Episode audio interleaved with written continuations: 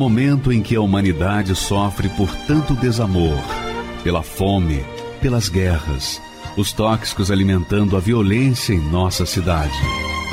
Esta emissora traz até você momentos de amor, paz e alegria, através de um programa feito com carinho para o seu coração.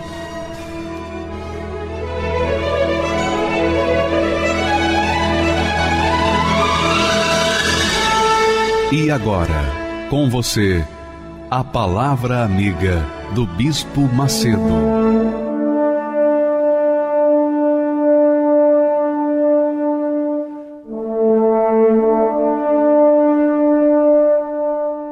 Olá, meus amigos, Deus abençoe a todos vocês. Que o Espírito Santo, o Espírito de Deus, venha conduzir os seus pensamentos nessa meditação da palavra dele, para que você entenda como Deus é e como Deus vê você que está nos assistindo nesse momento.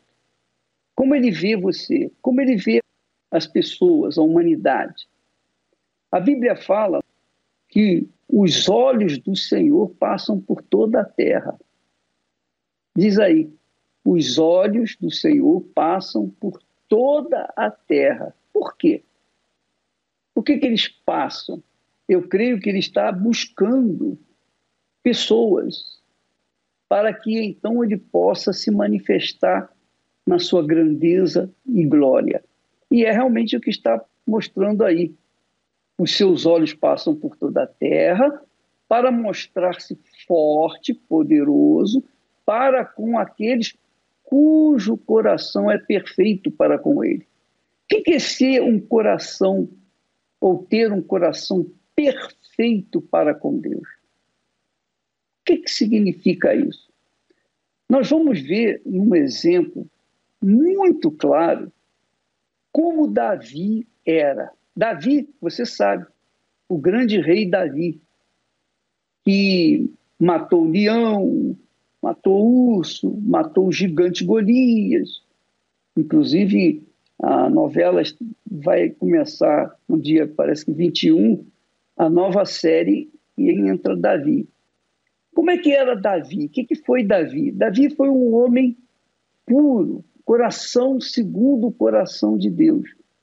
O que não o isentou de cair em tentação e pecar feio, feio mesmo. Mesmo assim, Davi tinha um coração perfeito para com Deus. Veja só, coração perfeito, como diz o texto que nós vimos aí, quanto ao Senhor, os seus olhos passam por toda a terra para mostrar-se forte para com aqueles cujo coração é perfeito para com ele. Você vai ver daqui a pouquinho muitos testemunhos, alguns testemunhos, que falam da grandeza de Deus na vida dessas pessoas. Aí a pergunta é: por que, que essas pessoas foram, digamos assim, sorteadas com a bênção de Deus e outras tantas não foram. Porque Deus encontrou um coração perfeito nessas pessoas. Elas eram perfeitas? Não, elas não eram perfeitas, mas tinham um coração perfeito. E assim também foi o caso de Davi. Davi, apesar dos pesares, apesar dos seus erros violentos, ele tinha um coração perfeito diante de Deus. O que, que significa ter um coração perfeito diante de Deus? E aí, nessa oração que Davi fez, você vai ver o que, que significa coração perfeito diante de Deus. Então, diz o texto, Davi falando para Deus, certamente, ele orando a Deus, certamente que me tenho portado e comportado e sossegado como uma criança desmamada da sua mãe. Veja só, eu tenho me comportado e sossegado como uma criança desmamada de sua mãe. Aí ele diz: a minha alma, que é o coração, a minha alma está como uma criança desmamada. O que é uma criança desmamada? Uma criança desmamada é a pura inocência, é a pureza, né? é a sinceridade perfeita. E é isso que Deus quer encontrar em nós.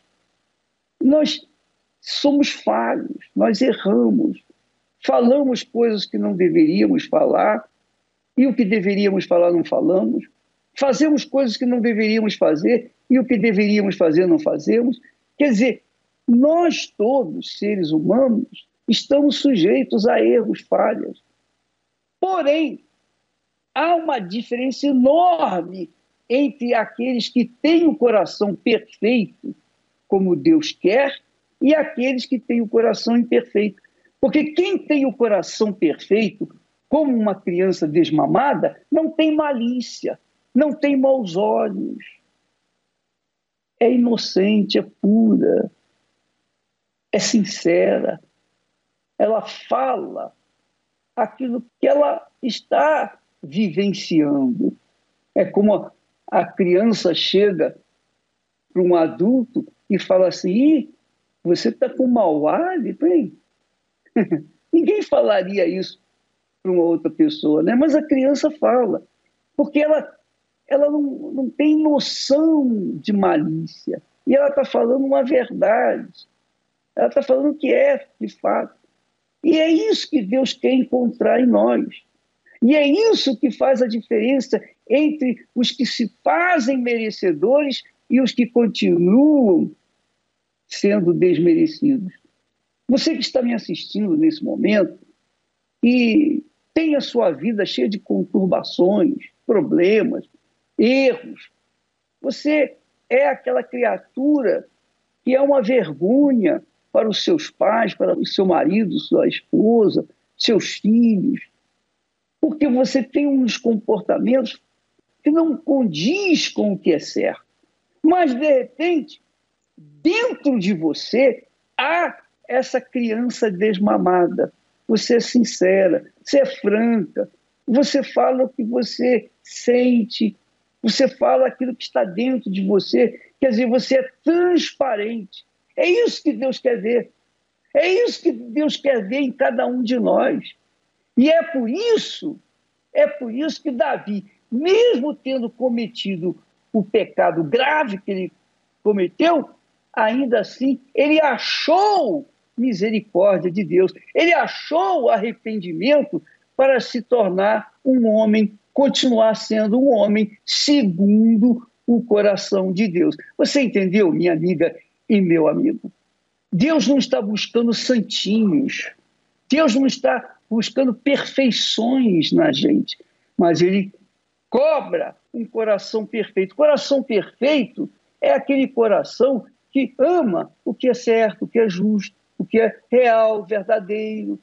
A pessoa quer o que é limpo, o que é puro, o que é justo, o que é honesto.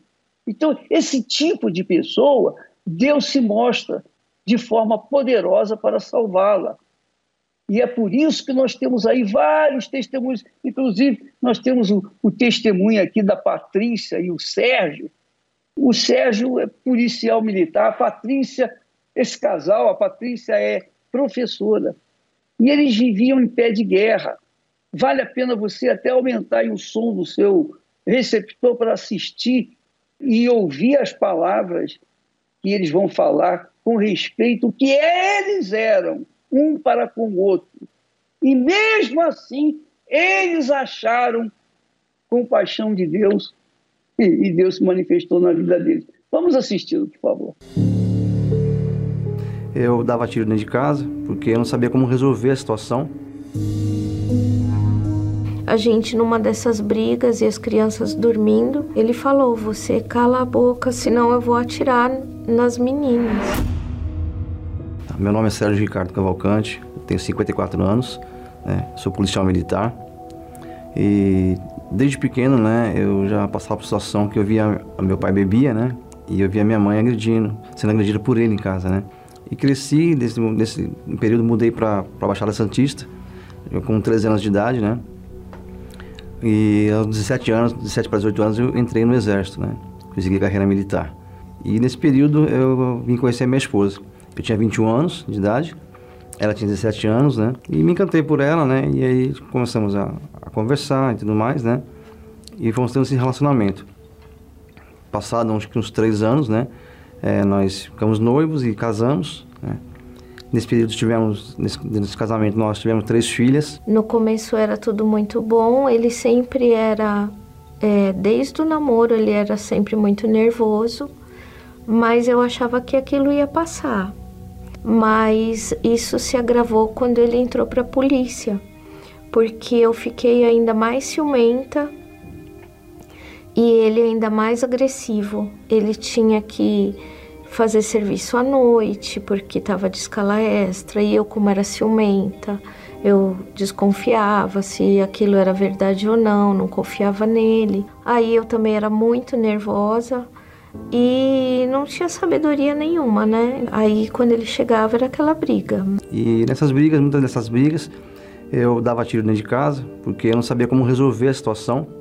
Eu saía para a rua, eu pegava duas armas que eu tinha, duas pistolas, colocava na cintura e saía para a rua com, com o intuito de descarregar essa, essa raiva, nesse ódio que eu sentia em outras pessoas. A gente, numa dessas brigas e as crianças dormindo, é, ele falou: Você cala a boca, senão eu vou atirar nas meninas. E aquilo para mim foi horrível, porque eu falei: Meu Deus, é, eu tá acontecendo tudo isso por mim também. Eu escolhi a pessoa errada, casei com a pessoa errada e e as minhas filhas estão passando por isso por minha culpa. Até que também eu comecei em um quadro de depressão e síndrome do pânico por muito tempo tomando remédio controlado, sem entender direito quem eu era. Uma das piores brigas que eu tive, que, que para mim foi o fundo do poço nosso, né? Foi num dia que eu não sabia mais o que fazer, achando que não tinha mais uma saída para aquela situação toda, de tantas brigas, tantas brigas. É, nossas filhas já estavam uma idade grande, já, já eram adolescentes eu engatilhei minha arma, coloquei na cabeça dela e falei que ia acabar aquela situação, porque para mim era a única forma de acabar com aqueles problemas todos que nós vivíamos, né? Ia matar ela, ia matar minhas três filhas e depois tirar minha própria vida. É uma coisa que eu não citei é que nessa infância que eu tive, né, com a delegação do meu pai, meu pai futuramente, depois desse, dessas situações, ele ia tirar a própria vida, né? Então ele cometeu suicídio. Então isso é uma, acho que foi uma coisa também que acabou interferindo, né, para mim no futuro porque acabou ficando gravada na minha mente, no subconsciente. Eu acabei vendo que a única situação seria aquela que ele cometeu lá atrás, né? Então eu e no momento que eu ia, que eu ia fazer, cometer esse ato horroroso, a minha filha mais velha entrou na frente, né, a Adriele, e onde foi onde eu agredia com a coronha da arma, dei uma coronha na cabeça dela. A forma que eu tratava as pessoas na rua, os, os, marginais na rua, né, eu trouxe para dentro de casa. Eu estava tratando a minha família, as pessoas que que eu tinha que amar né, dessa forma. Eu vim saber depois que minha filha mais nova, ela tinha ódio de mim. Eu estava machucando minha família, estava acabando com minha família e não, não, não via uma solução, não via um, uma luz no, no, fundo do túnel, né? Eu amava elas, só que eu não sabia demonstrar o amor que eu tinha por elas. E isso só mudou quando eu recebi um convite de um amigo. Ele conversando comigo, ele falou: Eu passei por coisas semelhantes às que você passou e tem uma saída para isso. Né? Tem um lugar que pode te ajudar. E ele falou sobre a Igreja Universal. Eu já tinha sido católico, já tinha sido espírita, nada tinha ajudado, nada dava jeito na minha vida. Então eu não tinha nada a perder. E depois de um tempo eu fui conhecer, mas eu era orgulhoso, né? Então. Você nota que o Sérgio ele tinha sido católico, ele tinha sido espírita e outras religiões. O que, que significa isso? Significa que ele estava buscando. Embora fosse um mau marido para a sua família toda, um péssimo pai, mas ele já mostrava sinais de que tinha alguma coisa muito boa dentro de si porque ele estava buscando. Ele tinha fé. E só porque ele manifestou, esboçou essa fé que Deus o guardou. O pai se matou, mas ele não. Por quê? É isso que você tem que notar minha amiga e meu amigo. Se há ou não dentro de você essa aspiração pelo que é certo, pelo que é justo. Por exemplo, ele estava buscando Deus, seja na católica, seja no espiritismo, outras religiões. Ele estava buscando Deus. E quem é Deus? Deus é justiça. Deus é pureza. Então, o coração dele já esboçava perfeição. É isso que Deus vê. Ele não vê o exterior, ele vê o interior, ele não vê o homem, o ser humano do lado de fora, ele vê o interior, a alma, o coração da pessoa. Então, a história desse casal, a Patrícia e o Sérgio, é uma história que exemplifica o que significa ter um coração perfeito diante de Deus, porque Deus veio ao encontro dele, porque ele não fosse isso, ele já teria cometido suicídio e não estaria aqui. Vamos continuar. A minha esposa na época tomava um remédio controlado e uma vez ela estava assim meio que depressiva e eu peguei, cheguei do trabalho, peguei ela, botei no carro e falei, vamos dar uma volta. E parei em frente da igreja e ela me perguntou, você está fazendo o que aqui? Eu falei assim, a gente vai falar com o pastor. Aí eu olhei para ele e falei, você conhece o pastor? Daí ele falou assim, não, não conheço, mas a gente vai conhecer agora. E eu tinha um enorme preconceito com a Igreja Universal porque eu via muitas coisas na televisão, né? Nós ouvíamos muitas coisas que os pastores roubavam, que o bispo de Macedo era, era ladrão, que tudo mais, né? E eu, policial militar, eu não aceitava isso porque eu trabalhava contra a, a, marginalidade, né? Contra, evitando que os ladrões cometessem esse tipo de, de, situação, de coisa, né? Contra as pessoas. Como eu estava nesse fundo de poço, é, eu não tinha mais saída para minha vida, eu falei, ah, eu vou. Aí nós fomos falar com o pastor, né? E nos atendeu, é, explicou sobre a reunião, que era uma reunião de, de descarrego, que seria uma limpeza espiritual, né? Se perguntou, você bebe água no copo sujo? Eu falei, não. Então, hoje você vai ser limpo de todo o mal que tem na sua vida. Esse mal que, que aflige você e sua esposa, né? E passou, passamos pela reunião, tal, acabou a reunião. E nós fomos para casa, mas fomos de uma forma diferente. Né? Aquele, aquele ódio, aquele peso que eu tinha dentro de mim, já não estava da mesma forma, né? tinha havido uma, uma, uma, mudança, alguma coisa tinha, tinha mudado. Nós estávamos mais leves, né? Tanto eu como minha esposa, né? E nós combinamos de voltar outro dia, né? As, as, o dia seguinte seria na quarta-feira, né? Que era a busca do Espírito Santo, que nós não, não conhecíamos também. E nós fomos um ambiente diferente, uma reunião diferente. Deus foi agindo e a gente foi aprendendo a agir a fé e, e ter os resultados que Deus queria que a gente tivesse, uma vida transformada e praticamente a gente começou a ir todo dia nas reuniões, não perdíamos uma reunião, porque a gente via que nos fazia bem. É, nós íamos para casa e voltávamos bem para casa, né? Até chegar no ponto que nossas filhas viram que nós paramos de brigar. E aí elas quiseram ir também. E foram, né, começaram a participar. A família começou a buscar, nossas filhas tinham problemas de, de saúde, né? Uma, a mais nova, nossa filha, tinha problema de epilepsia, né? Sofria ataques epiléticos. E ela foi frequentando as reuniões também foi, foi curada dessa doença, né? não teve mais essa doença. A filha mais velha também ela gostava muito de sair, balada, bebia, já havia tentado suicídio, né? E tudo isso foi mudando. E nós ouvimos as pessoas falarem, o pastor falar que nós tínhamos que receber o Espírito Santo, mas nós sabíamos o que seria isso, o que é o Espírito Santo, né? E ele explicava direitinho nas reuniões, falava que o Espírito Santo nada mais é que você ter o próprio Deus dentro de você, né? O próprio Deus habitar dentro de você, para haver a mudança completa e me batizei nas águas, né? Para poder estar, como o pastor falou, estar limpo dos do meus erros, das minhas falhas, acontece uma, nascendo uma nova criatura dali para frente. Passei a, perdoar as pessoas, eu pedi perdão para minha, minha esposa, pedi perdão para minhas filhas. A minha filha que tinha ódio de mim, hoje não tem mais ódio de mim, né? E numa reunião de domingo, né? Eu, eu fui fui para me preparei para essa reunião, a nossa reunião era de manhã cedo, né? Era sete horas da manhã. Eu fui falando com Deus, fui, o pastor chamou, você que quer vir, quer receber o Espírito Santo, você que quer se entregar de fato e de verdade, vem na frente do altar, né? E eu fui na frente do altar, eu falei, Senhor, eu tô aqui, eu não quero ser mais aquela pessoa que eu era antes, eu preciso disso que as pessoas falam, do teu Espírito, o Senhor habitando dentro da minha vida, dentro do meu coração. E ali eu recebi o Espírito Santo. Ali eu tive a certeza que Deus estava habitando em mim, porque quando acabou aquela busca, eu, eu não sentia mais ódio, eu não sentia mais raiva, eu estava leve, sabe? Era uma coisa tão boa. Era uma, uma mistura de, de, de, choro com alegria, tudo junto. a gente, eu queria abraçar as pessoas, eu queria falar do Senhor Jesus para as pessoas, porque tinha me feito me transformar, tinha, eu sabia que tinha uma mudança acontecido. Hoje eu tenho paz dentro de mim, né? Graças ao Espírito Santo. Sei perdoar as pessoas, né? Sei lidar melhor com as pessoas, porque a mudança houve completamente dentro de mim, né?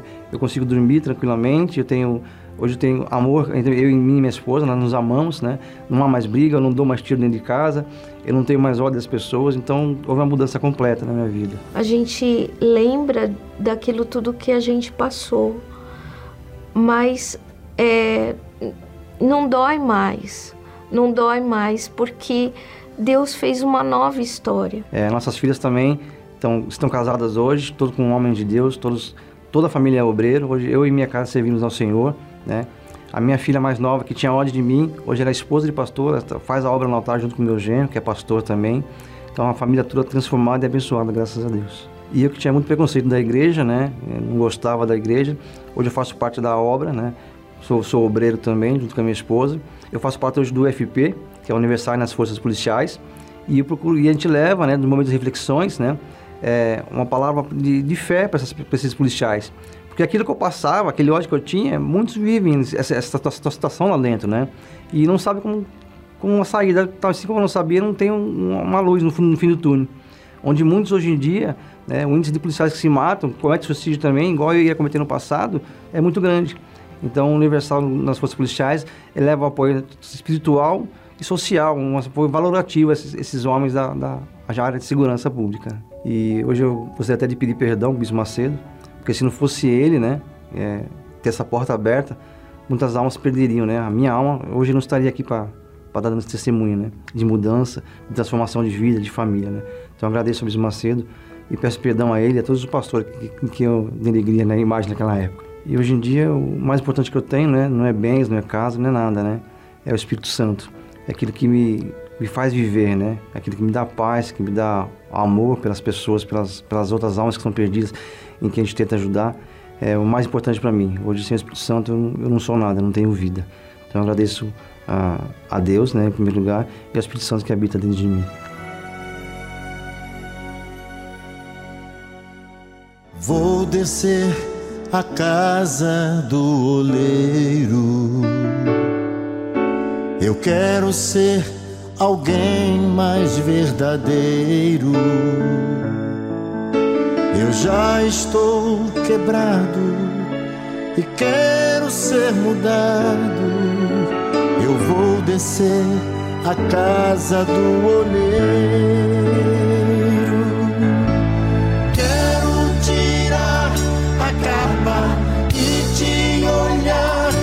os olhos para perder o medo de me entregar completo.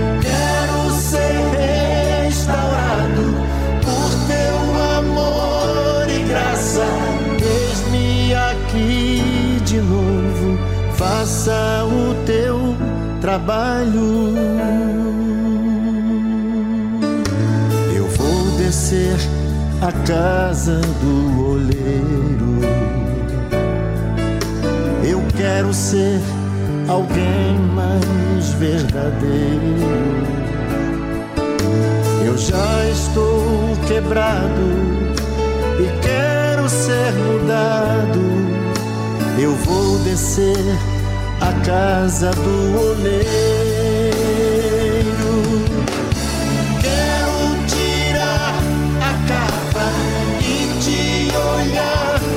olhos para perder o medo de me entregar completo.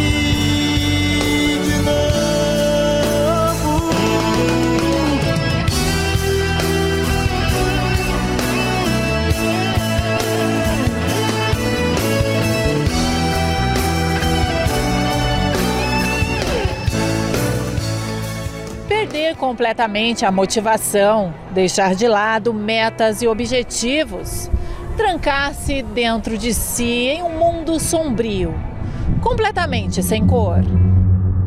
É exatamente assim. Eu me senti angustiada, muito triste, sem perspectiva de futuro. A depressão faz a gente se sentir muito angustiado.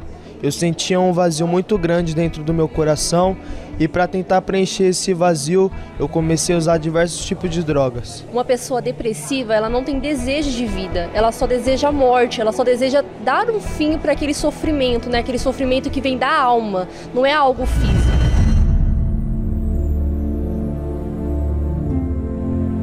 Justamente a fim de mudar a triste realidade que tem levado tantas pessoas a tirar a própria vida, que a Igreja Universal tem empenhado forças no combate à depressão e demais problemas emocionais.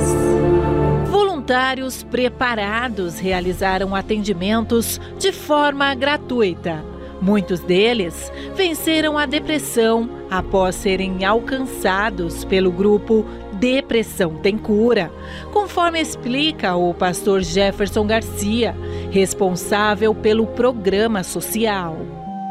Então, esses voluntários são pessoas que chegaram aqui doentes do corpo e doentes da alma, pessoas que viviam na depressão, viviam na ansiedade, viviam no fundo do poço mas que por meio da fé foram ajudadas e hoje se tornaram agentes do bem, que são pessoas que nos ajudam com o trabalho de auxílio emocional e espiritual aos que sofrem com a depressão. Essas pessoas fazem esse trabalho voluntariamente. Em todo o Brasil nós temos esse trabalho e graças a Deus nós já temos colhido muitos frutos de pessoas que pensavam que para ela a vida não tinha mais futuro, não tinha mais jeito e hoje a gente pode olhar para elas e ver a diferença na vida de cada uma. Antes eu tinha muita ansiedade, eu era uma pessoa vazia, eu precisava me preencher com tudo que tinha que me oferecesse, eu tinha, eu queria, tinha essa necessidade para me preencher. Depois que eu tive essa ajuda, esse acompanhamento, eu vi o meu valor. Hoje eu tenho paz, hoje eu tenho alegria, hoje eu tenho uma felicidade que eu não dependo de nada nem de ninguém, nada desse mundo. E eu sou prova viva que depressão tem cura, e essa cura é gratuita. Pontualmente deu-se início à reunião, conduzida pelo bispo Renato Cardoso, que, por meio das escrituras sagradas, elucidou o porquê de muitos sofrerem por anos pela tristeza profunda, ansiedade, entre outras dores da alma. Quando você entrega essa angústia, essa frustração, esse problema, esse apego, você entrega isso para Deus imediatamente o peso que você sentia, a tristeza que te consumia, tudo isso que pesava em você é tirado na hora. Você imediatamente sente paz, porque você não carrega mais isso aqui. O momento da oração trouxe o alívio tão desejado. Seja livre, porque Deus te faz uma nova criatura agora em nome do Senhor Jesus. Nunca mais a sua vida vai ser a mesma. Nunca mais.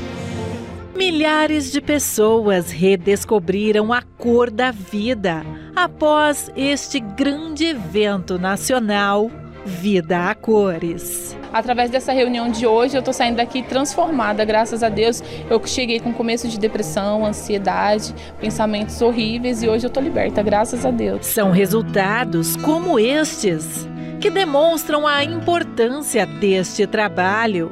Uma iniciativa que não depende de data ou período.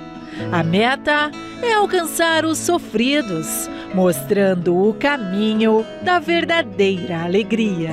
Essa reunião representou hoje na minha vida felicidade, paz espiritual e é isso, Deus na minha vida de volta.